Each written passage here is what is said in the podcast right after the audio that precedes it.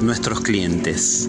Están los buena onda, los que a las 6.45 golpean la puerta preguntando si está abierto. Están los que son rata, los que son regalones como Zulema.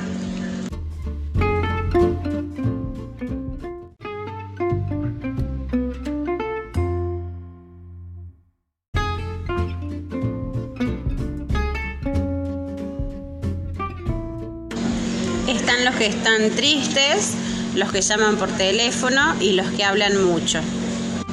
Tantas cosas pasaron en estos seis años que hoy festejamos Nuestro sexto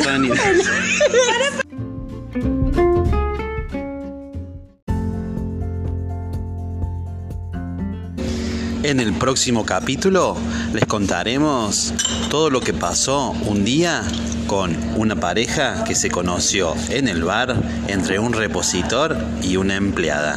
Ustedes saben la novela que se viene.